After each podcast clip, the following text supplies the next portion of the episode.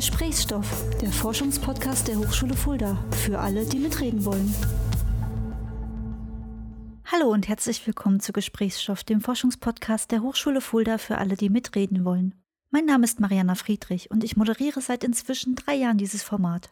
Bisher haben wir euch in jeder Folge spannende Wissenschaftlerinnen und Wissenschaftler der Hochschule Fulda mit ihren Projekten vorgestellt, oft auch wissenschaftlichen Nachwuchs. Ich habe für euch mit Forschenden unter anderem über soziale Arbeit, Anerkennung ehrenamtlicher Tätigkeiten und Teilhabe gesprochen. Wir haben uns damit beschäftigt, wie Smart Classes unser Leben bereichern, wie Robotik die Pflege unterstützen und wie künstliche Intelligenz unsere Kommunikation verändern wird. Zusammen haben wir in wissenschaftliche Zentren der Hochschule geschaut, sind tief in die Europapolitik eingestiegen und in Fragen rund ums Wohnen und Leben im Alter. Nach 35 Folgen unseres Wissenschaftspodcasts wollen wir etwas ändern. Für das Sommersemester 2023 haben wir für Gesprächsstoff eine Serie vorbereitet. Ich treffe Nachwuchswissenschaftler und Nachwuchswissenschaftlerinnen aus den Fachbereichen Lebensmitteltechnologie und Ökotrophologie, die an Lebensmittelinnovationen arbeiten und sich auch mit ganz praktischen Fragen beschäftigen. Es geht also in jeder der nächsten fünf Folgen nicht nur um Konzepte und Ideen, wie wir uns künftig ernähren werden und unsere aktuellen Lebensmittel verbessern können, sondern auch um Erkenntnisse und Tipps, die wir direkt anwenden können. Wir steigen ein mit einem spannenden Gespräch über Proteine. Proteine nehmen wir jeden Tag zu uns. Unsere Körper brauchen sie für den Muskelaufbau, die Immunabwehr und vieles mehr. Momentan sind es vor allem Fleisch- und Milchprodukte, die uns mit diesen wichtigen Stoffen versorgen. Doch je mehr wir unsere Ernährungsweise hinterfragen, umso mehr suchen wir auch nach Alternativen. Soja- und Erbsenproteine werden derzeit gerne als Alternativen genutzt. Lina Langendörfer untersucht in ihrer Promotion, welche Potenziale pflanzliche Proteine bieten. Mit ihr spreche ich in der ersten Folge darüber, wie schwierig es ist, Menschen auf neue Produkte neugierig zu machen und was die Lebensmittelwissenschaft tut, um die Akzeptanz zu fördern. Sie gibt uns darüber hinaus einen tollen Einblick, wie eine wissenschaftliche Arbeit aufgebaut wird. Seit einigen Jahren sind auch Insekten auf unseren Tellern nichts Ungewöhnliches mehr.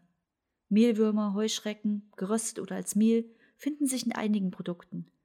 Aber wie züchten wir diese Proteinquellen? Christian Schnorr hat sich in seiner Untersuchung angeschaut, unter welchen Bedingungen Mehlwürmer am besten gedeihen und wie man eine funktionierende Kreislaufwirtschaft für die Zucht dieser Tiere entwickeln kann. Warum das spannend ist und was das mit Weltraummissionen zu tun hat, erzählt er mir in der zweiten Folge. Fußballfans und Sportbegeisterte kommen bei uns auch auf ihre Kosten. Denn Anna Friedmann durfte für ihre Bachelorarbeit Profisportlerinnen auf den Teller schauen. Konkret ging es um die Frage, wie Ansätze der Ernährungsintervention aus der Diätetik im Sport die Ernährungsplanung unterstützen können. Warum das ein richtiges Gender-Thema ist, darauf gehe ich mit Anna genauer ein. Anschließend schauen wir in unsere eigene Küche. Viele von uns haben spätestens mit Beginn der Pandemie die Freude am Brotbacken gefunden. Christoph Magnus Kringel, der einmal Hessens bester Nachwuchsbäcker war, stellte sich die Frage, kann ich mit handelsüblichen Geräten wie Multifunktionsgeräten oder einfachen Handmühlen eigentlich ähnlich gutes Mehl mahlen, wie es industrielle Mühlen liefern? Neben einer kleinen Mehlkunde erwarten euch in dieser Folge auch heiße Tipps für gutes Brot. Und zum Abschluss wird es technischer. Meta Leonie Boller hat analysiert, ob und wie Distributed Ledger Technologien wie die Blockchain ein sinnvolles Werkzeug sein könnten, um Bio-Lebensmittel für alle Beteiligten einfach und nachvollziehbar zu deklarieren. Wir sprechen darüber, wie Lebensmittel, die unter das EU-Öko-Label fallen, derzeit zertifiziert werden und warum nicht überall, wo Öko drin ist, auch Öko draufsteht. Ist Ihre Idee vielleicht ein Tool, um das Vertrauen der Verbraucherinnen und Verbraucher in unsere Lebensmittel zu steigern? Wie immer erscheinen die Episoden im Laufe des Semesters alle zwei Wochen. Mit einem Abo im Podcatcher eurer Wahl verpasst ihr keine Folge. Viel Spaß beim Reinhören.